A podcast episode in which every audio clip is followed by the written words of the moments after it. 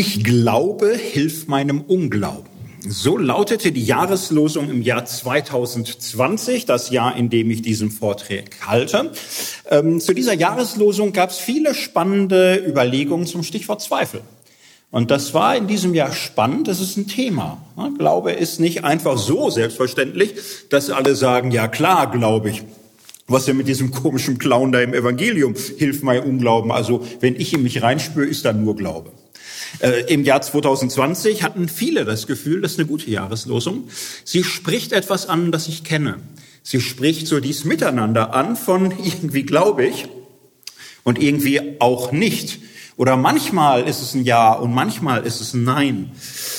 Zu diesem Thema äh, gibt es einen Theologen, der sich da viel Gedanken gemacht hat. Das ist der Theologe, über den ich heute spreche, Paul Tillich einer der bekannten großen Theologen des 20. Jahrhunderts, werde etwas über das Thema Glaube und Zweifel sagen. Das wird keine Einführung in seine gesamte Theologie, so etwas geht ja nie. Aber eine Einführung in einen Schlüsselgedanken, der für Tillich wesentlich war und über den man auch wirklich einen guten Einstieg bekommen wird. Wir steigen ein. Paul Tillich ich halte diesen Vortrag in Marburg. Tillich hat unter anderem auch in Marburg gelehrt nach dem Ersten Weltkrieg, hat in dieser Zeit nach dem Ersten Weltkrieg ein äh, Referat, ein Vortrag, ein Aufsatz entwickelt mit diesem Titel Rechtfertigungszweifel, die Rechtfertigung des Zweiflers, 1919 in einer ersten Version, 1924 und dann nochmal veröffentlicht. Es ist ein Schlüsselgedanke, der sich durch seine Theologie hindurchzieht. Und ich erkläre jetzt die Grundidee dieses Aufsatzes kurz und knapp mal so.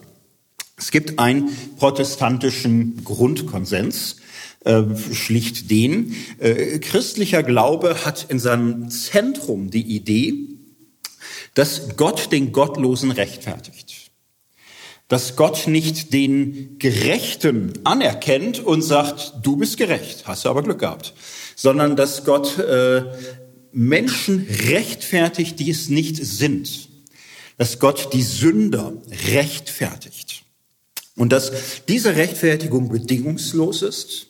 Das Wort für bedingungslose Rechtfertigung ist Gnade, Barmherzigkeit. Es gibt keine Vorleistung, es gibt keine Vorbereitung.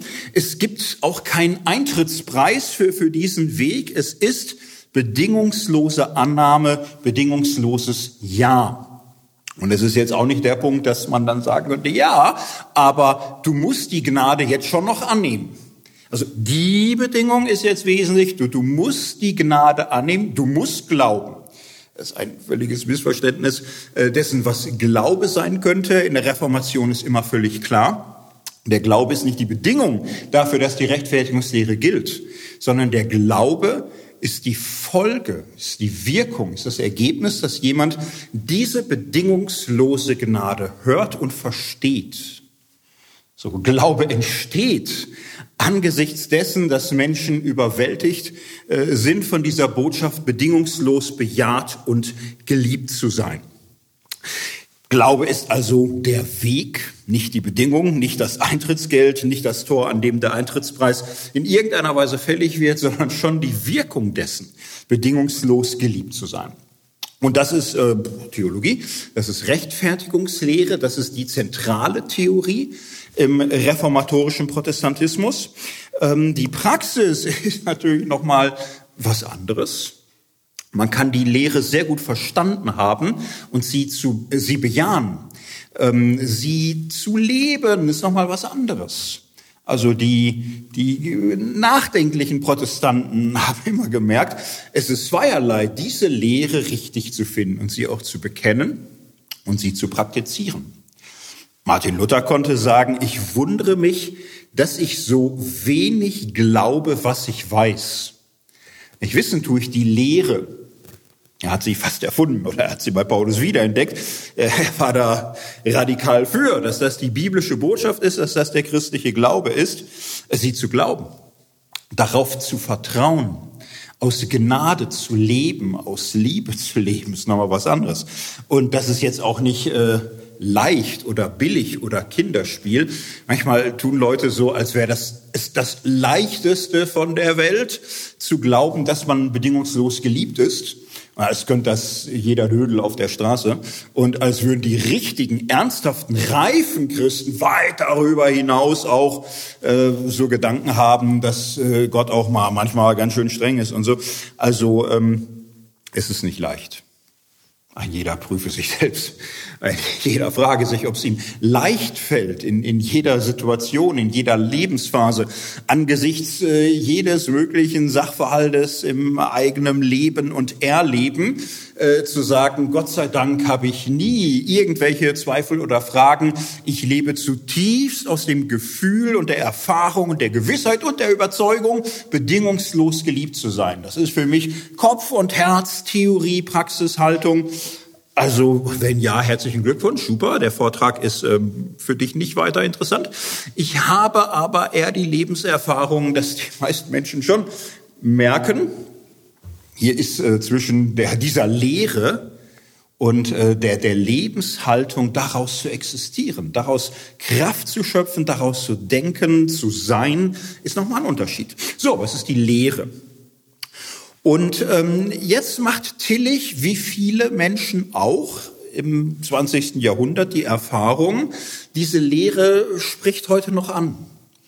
Man sich da reinsteigert und man ein bisschen Geschichte treibt und wenn man das liest und so, also man kann die Befreiungserfahrung Luthers und anderer evangelischer Christen nachfühlen.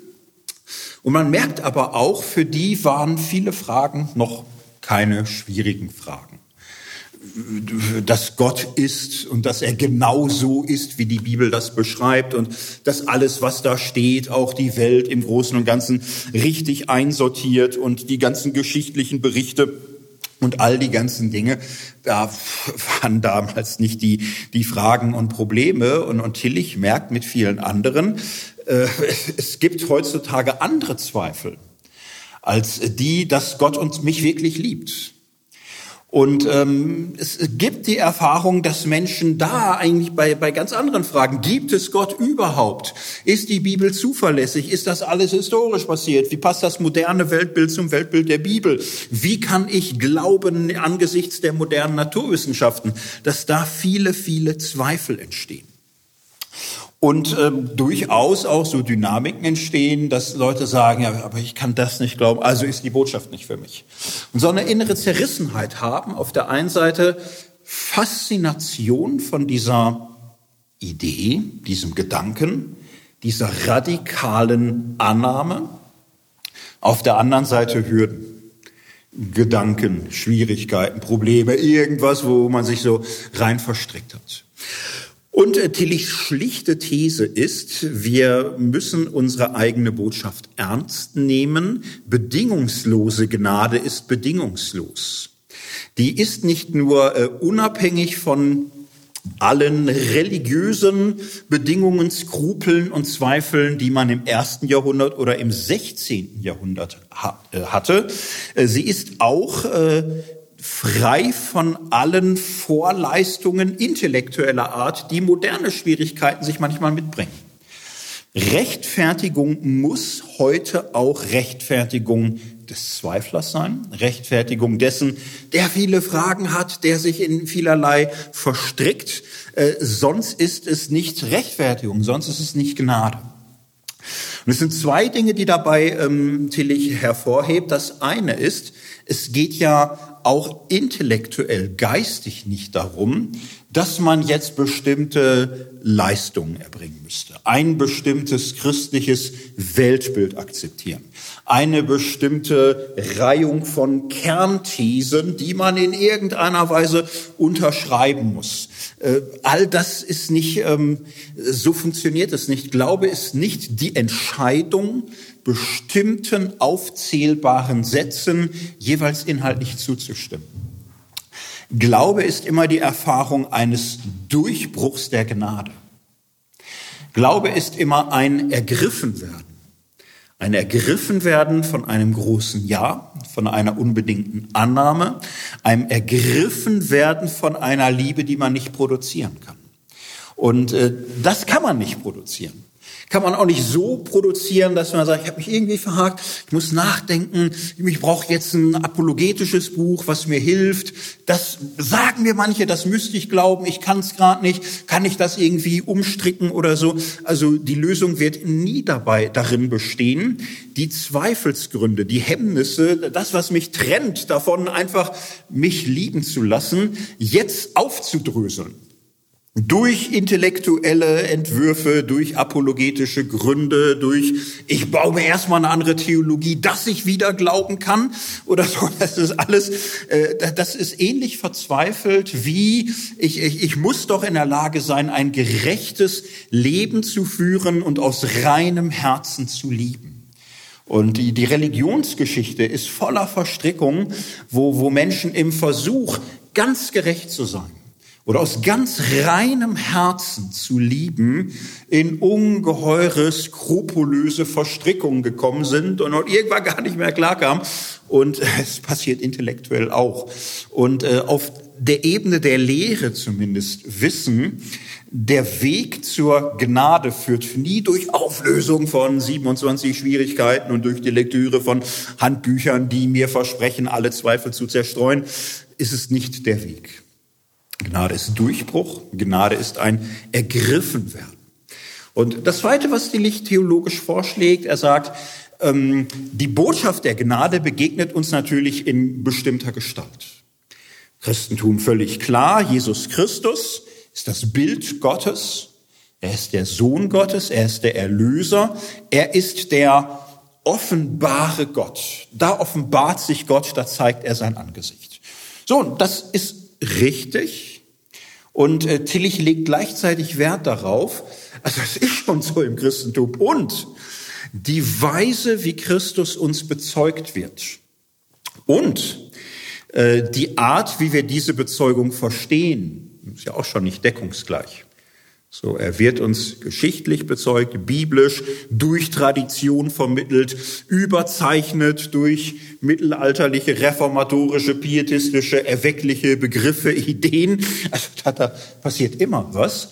Ähm, naja, das ist nicht identisch mit Gott eins zu eins. Es sind immer Mittel. Es ist immer Gottes Heilsoffenbarung. Es ist immer das Mittel, was geschickt ist von Gott her, aber in irgendeiner Weise sich auch verbindet. Mit unseren Denkfähigkeiten, mit Bildern, mit, mit Symbolen, mit Metaphern, die jeweils auch ihre geschichtliche Bedingtheit haben. Und der Punkt ist, dass es verzweifelt werden kann, diese Bilder, diese Botschaft, diese Formeln zum Gegenstand des Glaubens zu machen und zu sagen, das, das muss ich doch glauben. So, der Punkt ist immer darin, an den Gott zu glauben, der größer ist als diese Bilder und Metapher und der durchbricht und mich anspricht durch dieses, aber gleichzeitig natürlich der unbedingte, ungreifbare ist und bleibt. So, und vereinfacht sind das zwei Gedanken, die Tillich in diesem Aufsatz, in diesem Vortrag klärt. Rechtfertigung allein aus Gnaden ist heute nicht nur Rechtfertigung des Sünders, nicht nur moralisch, sondern muss intellektuell verstanden werden. Und da kann man sich theologisch für klar machen, Gnade ist immer ein Ergriffenwerden und niemals ein Fertigstellen von Kopfgeburten. Und es hat auch immer damit zu tun, die Botschaft, das Bild, die Predigt, die Gestalt der Lehre noch einmal zu unterscheiden von dem Gott, der mir sich darin erschließt. So, das, das ist die Grundidee des Ganzen. Die kann einem jetzt einleuchten, die kann einem jetzt nicht einleuchten. Der Vortrag ist jetzt aber noch nicht zu Ende. Er geht jetzt los. Wir, wir starten an der Stelle nochmal. Denn diese Idee, dieser Vortrag hat auch eine Geschichte. Er hat eine Vorgeschichte und eine Nachgeschichte und beides ist sehr interessant. Und äh, es ist fast immer so, man versteht Ideen nie so recht, wenn man sie aus ihrer Geschichte herausnimmt, wenn man sie von ihrem Kontext befreit. Es ist wie immer Kontext, Kontext, Kontext. Wenn du äh, etwas hörst, müsste dir ungefähr der Gesprächszusammenhang klar sein, um das, was du gehört hast, nicht falsch einzuordnen. Und so ist es auch hier und darum möchte ich diesen Grundgedanken Rechtfertigung des Zweiflers jetzt nochmal ein, äh, hineinsetzen in Tillichs Lebensgeschichte, in seine Glaubensgeschichte und dann damit vielleicht nochmal die eine oder andere Anschlussmöglichkeit mehr zu schaffen, wie Tillich diese Idee gefunden hat und auch, wie er sie dann weiterentwickelt hat.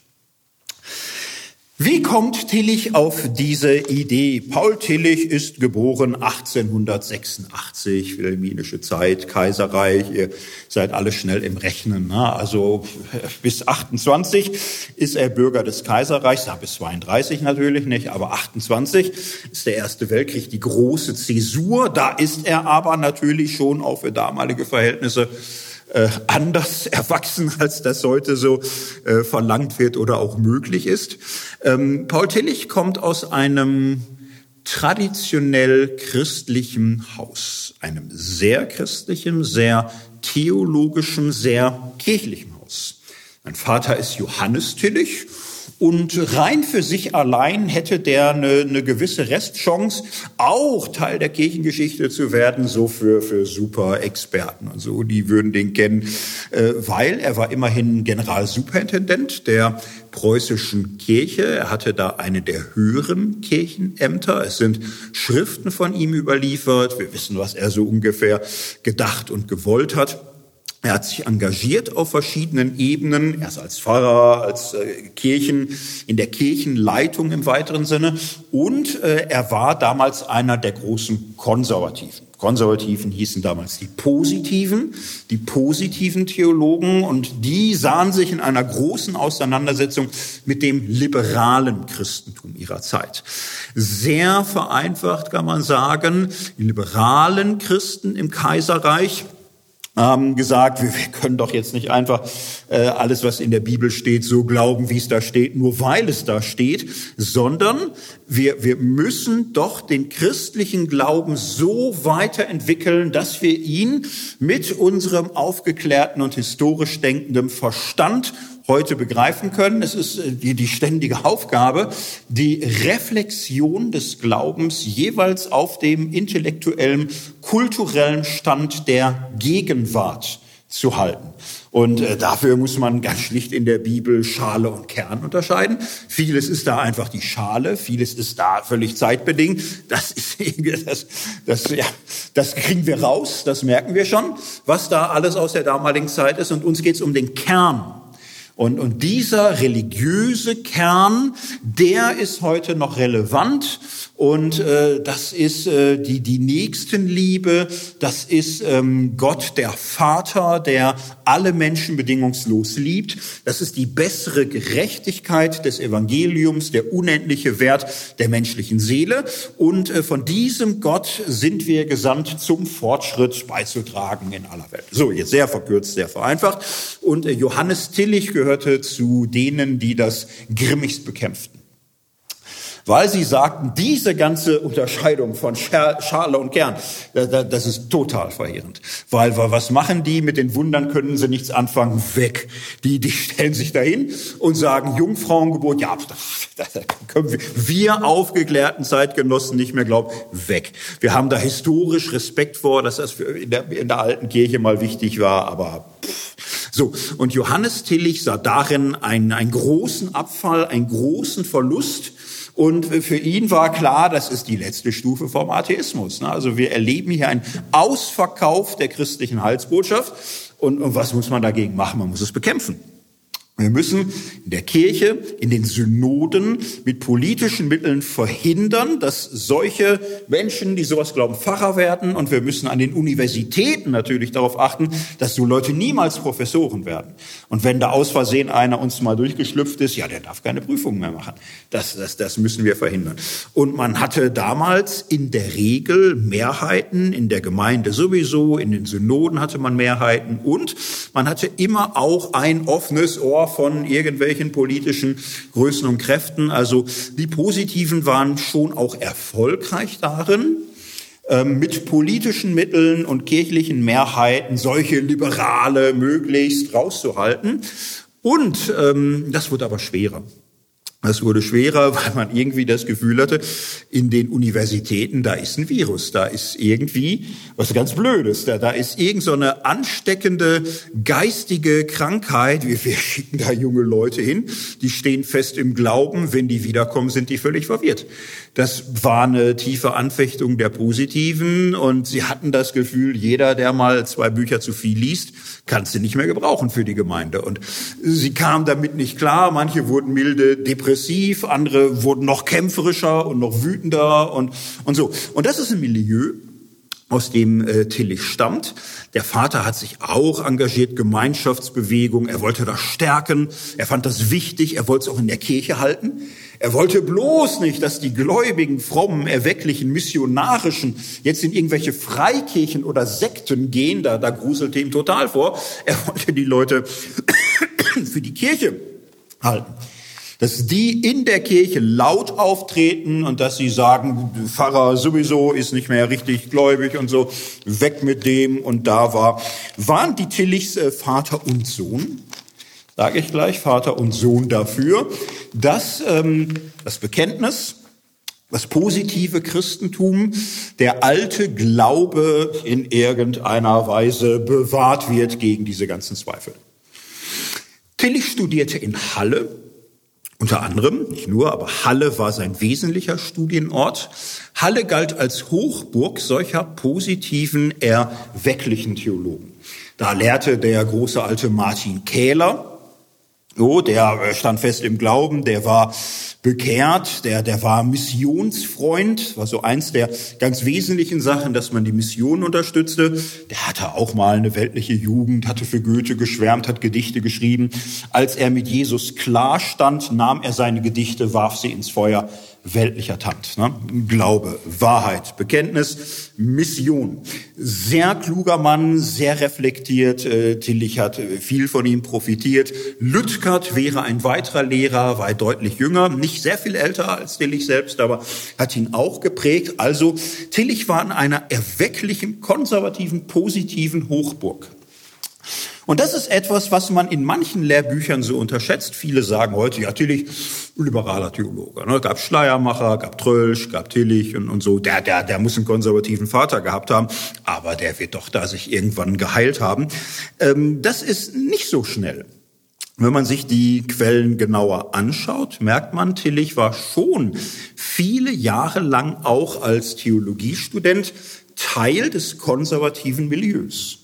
Und er hat versucht, das auch äh, konsequent zu leben. Er war zum Beispiel in einer studentischen Verbindung. Äh, da muss man jetzt sehr klar kriegen, dass das äh, 1900 bisschen nicht vergleichbar ist mit 2020. Ne? Also waren fast alle Theologen. Wingolf war er. Und ähm, Tillich äh, war es damals wichtig, Wingolf, wir sind eine Verbindung.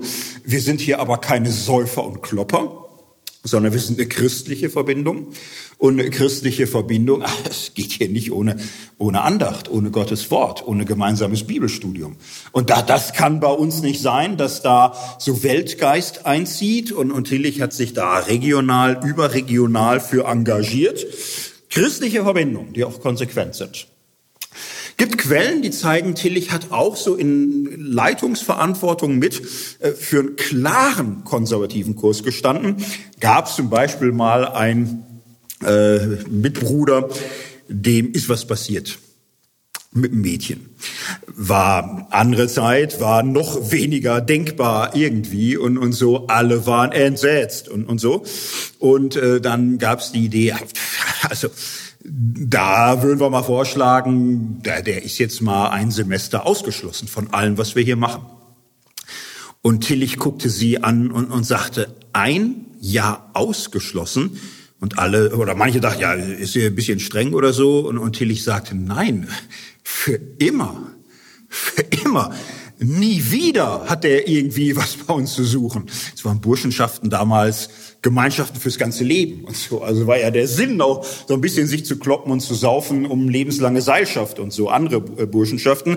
Und ähm, Tillich war Hardliner in solchen Fragen. Er sagte, nie wieder hat der, der, der hat es für immer vergeigt.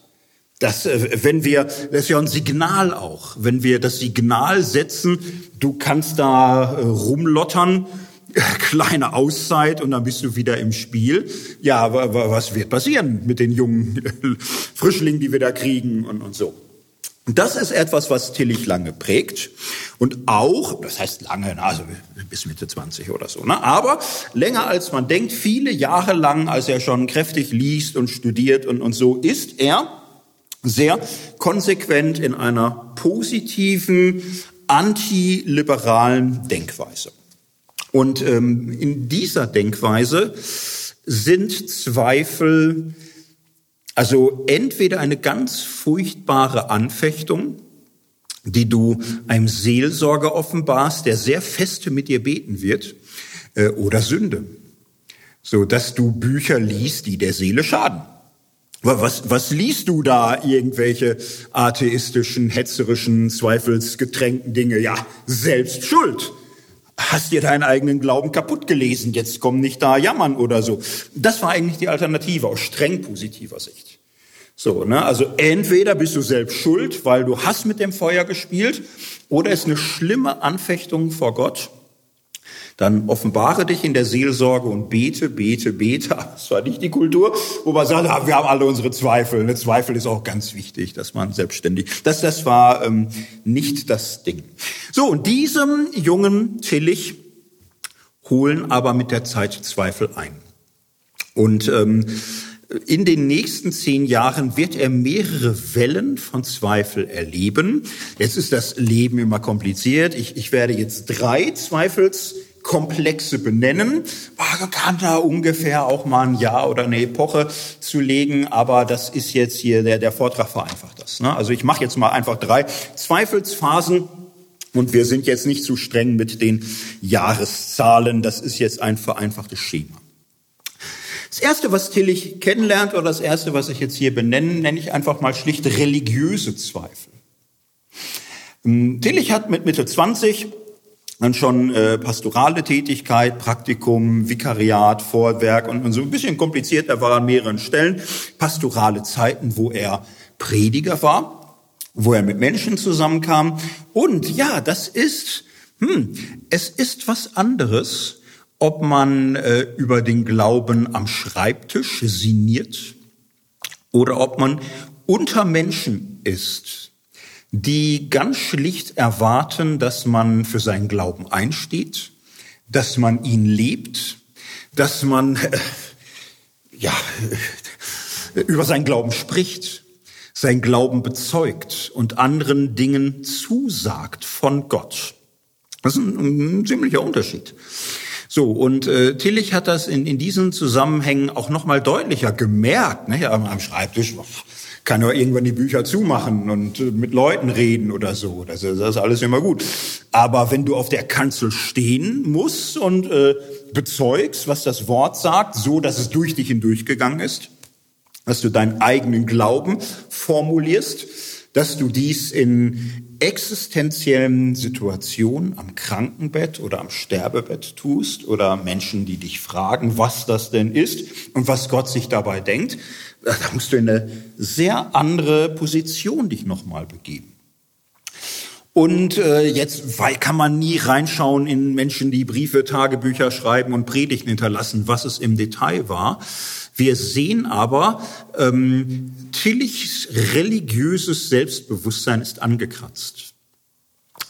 Und er, es, es gibt eine Begebenheit, ähm, er hat seine Predigten aufgeschrieben, das war damals sehr üblich, das so zu machen. Und es gibt einen Sonntag, da hat er eine Predigt geschrieben und die hört irgendwie mittendrin auf. Und dann hat er eine zweite Predigt geschrieben an diesem selben Sonntag, selber Text, die wird er gehalten haben. Und der Vergleich ist total spannend, weil man sieht, die erste Predigt, es, es geht dann um den Heiligen Geist und dass der Heilige Geist uns richtet und dass der Heilige Geist uns auch überführt, ob wir wirklich im Glauben stehen und dass es ganz wichtig ist und dass man sich da nicht verhärten soll und dass man sich prüfen lassen muss und, und dass das alles ernst. Und es wird aber immer, äh, es, es liest sich immer schwerer. Er gerät immer tiefer da rein und man merkt, er kommt gar nicht zum Punkt. So, er, er merkt, es ist nicht in Ordnung. Und äh, man müsste Glauben haben und er hat ihn nicht und, und er schreit und dann ist die Predigt irgendwann vorbei und man ist fast erschöpft. Und dann hat er dasselbe Thema nochmal bearbeitet und auf einmal ist es anders. Auf einmal äh, lässt er inmitten in dieser Predigt, ja, Jesus selbst zu Wort kommen. Und es sind Worte der Gnade, es, es, es sind Worte in die Richtung, es geht nicht darum, was du kannst. Es geht nicht darum, was du hinkriegst. Es geht nicht um, um das, was du verstehst. Es geht nicht darum, dass du dich in irgendeiner Weise zurecht machst. Du bist bedingungslos geliebt ohne alle Vorleistung. Du bist bedingungslos angenommen. Und äh, das ist es, was der Heilige Geist tut. Das ist das Hauptwerk, das ist das eigentliche Werk des Heiligen Geistes. Und der gekreuzigte Christus ist das Zeichen der bedingungslosen Liebe Gottes. Und der Heilige Geist zeigt auf den Gekreuzigten und spricht dir ins Herz alles, was dich von Gott trennt ist dort gerichtet und durchgestrichen und getragen und erlöst. Du bist geliebt. Und es ist der Heilige Geist, der es dir ins Herz gibt, dass du nichts dafür tun kannst, dass es ein Geschenk ist.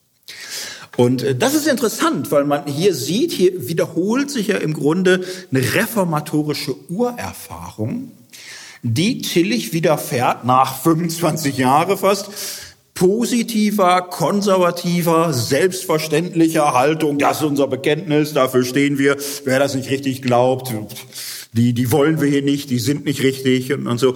Ähm, offensichtlich hat Tillich selbst erfahren, das ist ein großer Unterschied, äh, Bekenntnis, Zustimmung zu haben und äh, in eigener Person vor der Frage des Vertrauens zu stehen und zu merken, man kriegt es nicht so aus sich herausgepresst, ah, wie man gewissen Bekennermut und ihr blöden Liberalen oder so, also das, das kriegt man irgendwie hin, auf Kommando, wenn man in der richtigen Truppe ist.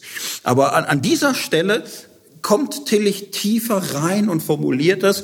Ist auch sehr interessant, denn er hat vorher alles, was wir so haben an Texten und so, man sieht vorher nicht, dass die Rechtfertigungslehre besonders tief oder häufig oder stark in ihm verwurzelt ist. Dass es hier offenbar äh, unter der Bedingung ist, bezeugen und predigen zu müssen, ist etwas Neues. So religiöse Zweifel. Tillich entwickelt in der Folgezeit weitere Fragen. Diese Fragen werden auch angeregt durch das, was er kennenlernt. Universitäten sind natürlich, huh, da ist viel los. Ja, also wenn man da nicht so mit Scheuklappen und so, wenn man halbwegs mit offenen Augen durch die Straße geht, verschiedene Gastvorlesungen, wenn man Philosophie mitkriegt, Geschichte, verschiedene Dinge, kann einem vieles begegnen, was einen herausführt. Tillich hat sich herausfordern lassen. Und äh, es war nicht nur die Universität, es waren auch Gemeindeerfahrungen. Gemeindeerfahrung in der Großstadt Berlin-Moabit, wo Tillich merkt, in der Arbeiterschicht auf den Straßen, ja, da ist es nicht wie im Hause seines Vaters. Ne? Da war Tischgebet, alle und, und, und so. Also wenn, wenn du da dein Haus, dein Laden im Griff hast, Dorfgemeinschaft, Kirchengemeinschaft, das sind alle gläubig da. Da kannst du wunderbar mitschwimmen. Aber wenn du irgendwo in der Großstadt auf der Straße stehst und die Leute sich über Glaubensdinge kaputt lachen, äh, nicht so einfach. Da hast du manches an Rückenwind weniger fröhlich und gern und feste deinen Glauben zu bekennen. Tillich lernt intellektuelle Zweifel kennen. Und er macht sich da manchen Kopf. Und äh, das, das ist jetzt so ein bisschen Kerngeschäft der Theologie, darum halten wir das auch ein bisschen kürzer. Ähm, ein Punkt ist, er kriegt schon mit der Bibel, mit der Zeit Muffensausen, sage ich mal, haut das alles hin, passt das alles. So, wie weit kann ich wem und was und, und so genau vertrauen? Und jetzt muss man sehen, auch die konservativen Positiven damals waren keine Fundamentalisten, wie man es im 20. Jahrhundert nannte, die gesagt haben, ich habe da einen ganz einfachen Trick, ich mache es für mich zum Prinzip, zur Voraussetzung, dass das alles irrtumslos ist, Dann lebe ich in einer Welt, die ist ein bisschen jünger, als die Gottlosen so denken. Und da, da braucht man auch keine Saurier drin oder so. Aber das ist für mich ähm, Axiom. Das ist Voraussetzung. Das ist mein Paradigma. Und wenn ich da offene Fragen habe, ja, die kann am Ende Gott ja klären. Aber für, für mich, und ich rühre da nie wieder dran, ich habe da eine Anschauung, eine klare Anschauung, weil ich das Gefühl habe, ohne diese Voraussetzung wird der Glaube nicht funktionieren. Und äh, ab jetzt gibt es keine Zweifel mehr, sondern nur noch Gegner, die mich äh, verwirren wollen. So haben es die Positiven damals nicht gemacht. Das hätten sie nicht redlich gefunden. Die Positiven damals, also Kähler oder Schlatter oder Kremer oder Lüttgert und, und so weiter, die haben schon so an der Universität so ein bisschen geguckt und gemerkt, dass die Biologen und Geologen und Althistoriker und so, dass das nicht alles Verbrecher sind, die nachts heimlich Kreuze verbrennen und überlegen, wie sie Christen schaden können, sondern die haben nach bestem Wissen und Gewissen versucht, sich die Welt zu erklären. Es entstanden Diskrepanzen. Und äh, seit dem Pietismus war im, im Grunde schon auch für die erweckten, pietistischen, positiven, konservativen klar, gibt schwierige Grenzfragen. So Urgeschichte war denen klar, ist nicht einfach historische Quellen. Und äh, dann war aber immer die schwierige Frage, wo, wo ist der Punkt? So, die hatten alle die Neigung, was immer geht, auch irgendwie als historischen Grund des Glaubens anzunehmen. Sie wollten ja nicht liberal sein. Sie haben ja auch an einen Gott geglaubt, der Wunder tut. Das war für die auch klar. Da hatten die jetzt in der Regel nicht so Zweifel. Wenn sie unter sich waren, schon mal gar nicht. So, also, aber wo ist der Punkt? Und das war immer so ein, so ein Ding, man, man guckt dann die Evangelien nebeneinander, man liest Markus, man liest Johannes, man liest die dreimal hintereinander. Man kriegt die ganz schreckliche Angst, dass auch Liberale mal in Teilpunkten Recht haben könnten. Man muss schnell zur Betstunde, um sich wieder einzukriegen oder so. Das waren Dinge, die Tillich auch kannte. Und ähm, er hat damit einen Umgang gefunden. Also gerade sein Lehrer Martin Kehler und diese ganze Schule, die haben da sehr seriöse Angebote gemacht. Sie haben gesagt, Grundeinsicht auch bis heute wichtig, ähm, der Glaube basiert nicht auf historischen Protokollsätzen. Wenn wir das machen, wenn wir jeden Satz der Bibel zu einem historischen Protokollsatz machen und unter Glaube verstehen auf der Tatsächlichkeit dieser Behauptungen aufzuruhen, dann ist Holland in Not. Da werden nicht alle Deiche halten, sondern sie haben ganz reformatorisch gesagt, ähm, wir glauben an das Evangelium, wir glauben an die Botschaft vom Handeln Gottes in Jesus Christus, und es ist diese Botschaft, dieses mündliche Wort, diese Geschichte, dieser Zuspruch, diese Erzählung, auf die wir vertrauen, und wir sind überzeugt, dass ähm, der gesamte Kernbereich dieser Botschaft auch geschichtlich gegründet ist. Wir glauben, dass die Liberalen ganz schlicht dazu neigen, überhaupt keine Wunder, überhaupt kein göttliches Wirken und so weiter anzuerkennen. Darum ist bei ihnen irgendwann 90 Prozent Schale und nur noch paar ethische Spitzensätze richtig. Das geht gar nicht, das ist das andere Extrem. Also wir glauben, dass Gottes wunderbares Handeln in der Geschichte und die Eckpunkte, das stimmt. Und äh, das ist aber eine Überzeugung, auf die wir nicht unser ganzes Vertrauen setzen, sondern Zuspruch, das Evangelium, die gute Botschaft. So, und damit kann man klar, man muss aber auch erstmal dahin kommen. So muss man aus manchem Jugendbund glauben, sich nochmal neu sortieren und, und überhaupt diese Unterscheidung von Evangelium und Geschichtsbericht und Lehre und, und so, und das muss man hinbekommen. So, und es ging weiter. Es gibt natürlich ganz grundsätzliche Fragen. Ja, wie, wie ist das mit Gott?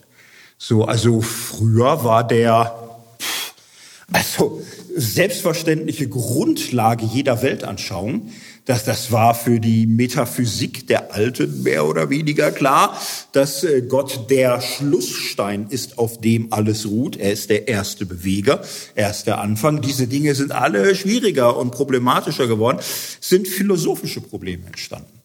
Tillich hat äh, sich entschieden in der damaligen Zeit sehr stark sich in die Philosophie zu begeben, hat sich auseinandergesetzt mit Kant, mit Fichte, mit Schelling.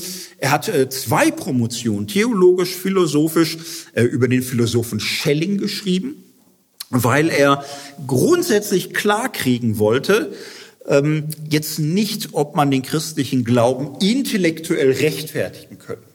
Also das, das nicht. Da war ihm auch schnell klar, auch reformatorisch klar, dass das die Vernunft sowieso nicht vermag. Das ist ja äh, bei Luther völlig klar, dass äh, der Mensch mit seiner Vernunft ja keine Grundlage für seinen Glauben bekommt, sondern Luthers kleiner Katechismus. Ich glaube, dass ich nicht aus eigener Vernunft noch Kraft an Jesus Christus, meinen Herrn, glauben oder zu ihm kommen kann, sondern der Heilige Geist hat mich durch das Evangelium berufen. Das war sowieso klar. Aber das Ziel, was ähm, äh, Tillich schon hatte, man, man sollte vernünftig äh, zur Einsicht kommen können, dass das nicht von vornherein Blödsinn ist. Also diese Mindest, diesem Mindestanspruch sollte man sich schon stellen. Und es gibt ja Philosophen, die sagen, du, das, das ist von vornherein wirklich völliger Blödsinn, religiös zu sein. Das ist völlig indiskutabel. Das ist äh, widerlegt. Es ist absurd. Es ist schädlich. Es ist gefährlich. Es ist eine Wahnvorstellung. So, und nur da ist nicht der Punkt jetzt zu sagen, ich beweise dir, dass es wahr ist, sondern dahin zu kommen, es ist möglich, das zu glauben. Dass es möglich ist, das nicht zu glauben, sieht man und so, aber es ist möglich, das zu glauben und da kann man auch schon mal ein bisschen für arbeiten. Ich werde gleich einen Punkt zeigen, wie Tillich das probiert hat, auch natürlich sehr vereinfacht, weil Schelling ist jetzt auch nicht so etwas, wo man sagt, da gibt es aber bestimmt einen guten Comic zu, wo alles Wichtige drinsteht. Der ist meines Wissens noch nicht erschienen. Tillich macht äh, weitere Zweifelserfahrungen. Der Erste Weltkrieg bricht aus. Tillich ähm, arbeitet als Feldgeistlicher, als Seelsorger. Und ja, der Erste Weltkrieg ähm, ist natürlich hier ein Abnutzungskrieg mit grausamen Schlachten an der Westfront. Tillich ist da Seelsorger und macht diese Erfahrung. Es gibt Zeiten angespanntesten Wartens auf die Schlacht. Es, es gibt die Unruhe, die, auch die, die Langeweile und, und auch dieses ah, Wegwollen. Und dann gibt's die brutalsten, fürchterlichsten Kämpfe und Schlachten. Und es gibt die Zeiten des großen Sterbens. Und Tillich hat es mehr als einmal erlebt, in einem Lazarettsaal zu stehen, wo massenhaft Leute starben und sie hatten Bauchschüsse und sie waren blind und sie hatten Gasvergiftungen und ihnen wurden Arme und Beine abgetrennt, auch als alle Narkosemittel schon längst ausverkauft waren. Und es ging nur noch darum, wem äh, leiste ich letzten Beistand und mit wem spreche ich nochmal und wer ist offen für ein Gebet. Und äh, Tillich hat mehrfach äh, heftige Dinge mitbekommen, die ihn wahnsinnig mitgerissen haben. Er ist da nicht fast krank geworden dran, sondern er hatte selbst Zusammenbrüche, Nervenzusammenbrüche angesichts dessen, was er erlebt hat. Tillich ist natürlich jemand, wenn man sich so ein Leben anschaut, Pfarrhaus, kirchlich, ländlich, da kommst du mit vielen Leuten zusammen, da versucht dir keiner einen Apfel zu klauen oder so, ne, als Sohn des Pfarrers und so. Und dann bist du an der Universität und äh, viele Menschen auch sehr höflich oft, bisschen blass, nicht alle lebenstüchtig, aber auch äh, irgendwie auch so. Ne? Und, und dann im, im Schützengraben die ganze Brutalität und Härte von Sterben und Verzweiflung, von Hass und äh, ohnmächtiger Trauer, von äh, letzten Grüßen und Briefe, die zu spät kommen und einen Menschen nicht mehr erreichen, aber natürlich auch äh, die Exzesse, die äh, Bordellbesuche, die Schlägereien, Verrat, äh, Saufgelage, wildes, äh, verzweifelt und hin und her getrieben sein. Es war eine sehr andere Welt und es war eine Welt, äh, sehr anders als jedes Bibelkränzchen und sehr anders als jedes theologische Seminar. Es war ein brutalste Wirklichkeitsüberflutung und äh, Tillich wusste besser als je zuvor, es gibt eine große, weite, säkulare Welt, wo unsere Gedanken, Begriffen, Ideen, theologischen Dinge 0,0 äh, voraussetzen können. Da kannst du auch nicht mit Schelling dich zum Sterbenden setzen und dem irgendwas erzählen über die drei Potenzen in Gott im Ursprung oder so. Das, das ist alles nicht mehr sehr hilfreich. Für Tillich war das eine große existenzielle Erschütterung. Er schreibt Briefe, ein Zitat aus Briefe, er schreibt es eine Katastrophe, was ich hier sehe, ein hemmungsloses Niederreißen, Verneinen von allem, mitten in treuesten Kreisen. Äh, der Krieg wirkt nur destruktiv, äh, schreckliche Auflösung, Energie, die, die alles zerstört. Das sind Erfahrungen, die er macht. So der absolute Nullpunkt. Und dann geht's immer noch tiefer und tiefer und tiefer. Und er fällt Geistlicher am, am Sonntag, wenn nicht gerade irgendwie Angriff ist, äh, zur Andacht bitte Predigten halten. Und das ist interessant, sich das anzuschauen, die, die frühen Predigten. Tillich, er sagt, was er so sagt. Ne? Also Gott mit uns und pff, was willst du denn da sagen? Kannst dich auch da nicht hinstellen vor den Soldaten und sagen, wisst ihr, was der ganze Krieg ist für ein Arsch irgendwie. Das ist alles, vieles auch sozial erzwungen, was du da sagst. Aber man merkt, äh, für Tillich ist es immer schwieriger, das klar zu bekommen. In Briefen schreibt er, ähm, er krallt sich daran, Rechtfertigungslehre festzuhalten. Aber er kann das für andere nur noch formulieren, auch als ähm, ein, ein Glaube ohne Gott, weil er Menschen in irgendeiner Weise Halt zusprechen, zusagen möchte, für die Gott ein Gespenst der Vergangenheit ist. Und, und das hinzukriegen, wie kann ich in dieser Situation irgendetwas bezeugen, irgendetwas vermitteln, das ist für ihn eine große existenzielle Herausforderung. So, Zweifel, das ist die Vorgeschichte. Tillich kommt aus einer Welt, wo einem das Zweifel nicht mitgegeben wurde als äh, Alltagskultur selbstbewussten, mündigen Glaubens. War er eine Sache für die Verkehrten. Aber er hat Zweifeln gelernt und dabei die Notwendigkeit entdeckt, auch mit Zweifeln leben zu lernen. Er entwickelt in der damaligen Zeit eine apologetische Grundidee, die funktioniert so. Hm, auch eine einfache Version natürlich davon, ist klar. Ne? Also er sagt, was, was ist unser, äh, was tun wir, wenn wir denken? Was tun wir, wenn wir als Menschen mehr tun als essen, trinken und schlafen? Wir bewegen uns im Raum des Sinns. Alles, was wir sagen, jeder Satz transportiert Bedeutung. Und, und das, was wir an, an Kunst und Architektur und Politik und, und Recht um uns herum aufbauen, ist eine Welt des Sinns. Unser menschlicher Geist ist ein Sinnorgan. Wir können uns geistig gar nicht anders bewegen in der Welt, als dass wir nach Sinn fragen. Und Tillich verfolgt diesen Gedanken. Er macht eine große Systematik der äh, Weltzugänge, der Wissenschaften. Er verfolgt das durch Mathematik und Logik, durch alle Naturwissenschaften, durch äh, Recht, Moral, schließlich Religion. Es geht immer darum, Sinngefüge zu erstellen, mit denen man leben kann, mit denen das Leben in irgendeiner Form bewältigt werden kann. Wissenschaft ist Arbeit an Sinngefügen, die in irgendeiner Weise Funktion haben, Nutzen, die dem Leben dient. So, und jetzt ist es in der modernen Welt so, dass diese Sinngefüge sich immer stärker verselbstständigen. Das ist ein, ein großer, langer Prozess der Modernisierung. Früher hast du einen Häuptling, der ist für dich König, Priester und Prophet.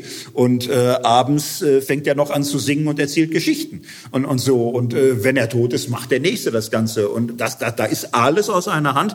Moderne ist natürlich immer stärker. Der, der eine baut die Waffen, der Nächste benutzt sie. Der Dritte versucht zusammenzuflicken, was nach Bauschuss noch möglich ist. Der vierte ist dann der, der das Vaterunser spricht, wenn alles im Spät ist und, so. Und das ist, äh, das, das sind diese ganzen Sinngefüge. Jeder hat da seine Rolle, aber in irgendeiner Weise versucht jeder in diesem Bereich etwas Sinnvolles zu tun. Was ist der Sinn von Religion? Ähm, ein besonderer, ein spannender, denn das ist natürlich die äh, Frage, die Tillich äh, sich stellt. Ähm, und äh, was er im Grunde feststellt, ist, jeder Lebensbereich, ob technisch oder rechtlich oder politisch oder künstlerisch, beschäftigt sich mit irgendeiner Teil, mit einem Teilbereich mit irgendeinem Sinnfeld, mit irgendeiner Sphäre, wo du was Sinnvolles erzeugst und, und das macht da Sinn. Und es ist für alle diese ganzen Bereiche aber auch völlig klar, dass die sich gegenseitig nicht so ins Gehege kommen dürfen. Die alle arbeiten im Sinn, aber setzen eigentlich voraus, dass es den Sinn als solchen gibt, dass es sinnvoll ist, nach Sinn zu fragen. Aber keiner von denen kann das. Die Philosophie am ehesten, die, die wird noch so sagen, ja, aber wer, wenn nicht wir oder so. Aber die, die kämpfen natürlich auch. So, wie, wie kannst du es begründen, dass es sinnvoll ist, vom Sinn zu sprechen? Und jetzt sehr vereinfacht, alles bewegt sich in Sphären des Bedingten. Und alle setzen voraus, dass diese bedingten Sphären in sich sinnvoll sind, auch wenn keine Sphäre als solche äh, das Geschäft hat, das irgendwie zeigen zu können. Es ist überall vorausgesetzt. Es ist überall vorausgesetzt, dass es sinnvoll ist, vom Sinn auszugehen. Das ist die Sphäre der Religion. Die Sinnhaftigkeit des Sinnes. Dass alles Bedingte getragen ist von einem Unbedingten. Das ist Religion. Und Religion ist die symbolische Kommunikation über diesen Sinngrund, der nie aufgeht in irgendetwas Konkreten, aber der in irgendeiner Weise immer schon vorausgesetzt wird, wenn Sinn in Anspruch genommen wird. Das ist ähm, seine jetzt, äh, Minifassung seiner Religionsphilosophie. Religion ist ähm, der Glaube an die Sinnhaftigkeit des Sinnes und äh, Gott ist das äh, religiöse Symbol dafür. Das ist jetzt hier religionsphilosophisch gesprochen. So, und die konkrete Religion, der christliche Glaube, würde Gott den Schöpfer als den Urheber all dieser Sinnsphären beschreiben, der sich offenbart. Und dann, dann kann eine Religion im Grunde dazu verhelfen, dass dieses Getragensein aller Sinnvollzüge in irgendeiner Weise kommuniziert werden kann, dass es aber dies Unbedingte gibt. Das, das ist nicht zugänglich zu machen. Da gibt es keine Methode, da gibt es keine Technologie, da gibt es kein Messinstrument, da gibt es keine Ableitung, da kannst du auch nicht einfach drauf schlussfolgern. Kannst nicht sagen, hier hängt alles in der Luft, also gibt es einen Grund, da freue ich mich. Aber das ist, so funktioniert es nicht. Weil dieser Rückschluss ist ja jemand, der, dieser Rückschluss ist eine Logik, die funktioniert im Bereich des Bedingten. Diese Logik funktioniert im Bereich der Dinge, dass du von etwas, was irgendwie ist, sagst, das ist eine Wirkung, dafür habe ich jetzt eine Ursache. So, aber das würde im Grunde Gott in eine Ebene hineinziehen, das würde den Grund zu einem Teil der ganzen Bedingtheitswelt machen. Und dass dieser tragende Grund, dieser Sinn des Sinnes real ist, das ist eine Erfahrung, die letztlich ein Ergriffen werden vom Sinn des Sinns, vom Grund des Seins, vom Unbedingten ist. Das ist die Religionsphilosophie und äh, die beweist nichts, Wäre schön, wäre schön. Ne? Aber es ist zumindest, ähm, du, du kannst dir eine, eine plausible Überlegung machen, ist jetzt wiederum auch nicht widerlegbar. Es beweist nichts, aber auch nicht widerlegbar. Aber es ist ein, so findet Tillich, in sich stimmige Überlegung, die ähm, Religion sinnvoll deutet. So, und der Rest ist Predigt und Verkündigung und Plausibilisierung und Beziehungen herstellen von diesem Sinngrund zu allen einzelnen Dingen des Lebens. Und so war Tillich Theologe und so war er unterwegs und jetzt hat man sagen können, er hatte einen Lehrstuhl, er war Professor, er war Beamter, Er hat geheiratet und wieder geheiratet und es war nicht immer alles einfach, aber er hätte jetzt auch alt werden können und lebenssatt sterben, wenn da keine Nazis zwischengekommen wären. Ähm, Tillich ist einer, der sehr früh, sobald die ersten Nazis auf dem Radar sind, sagt, das geht gar nicht. Das ist der, der größte Mist des Universums. Das wäre eine Katastrophe, wenn die was werden.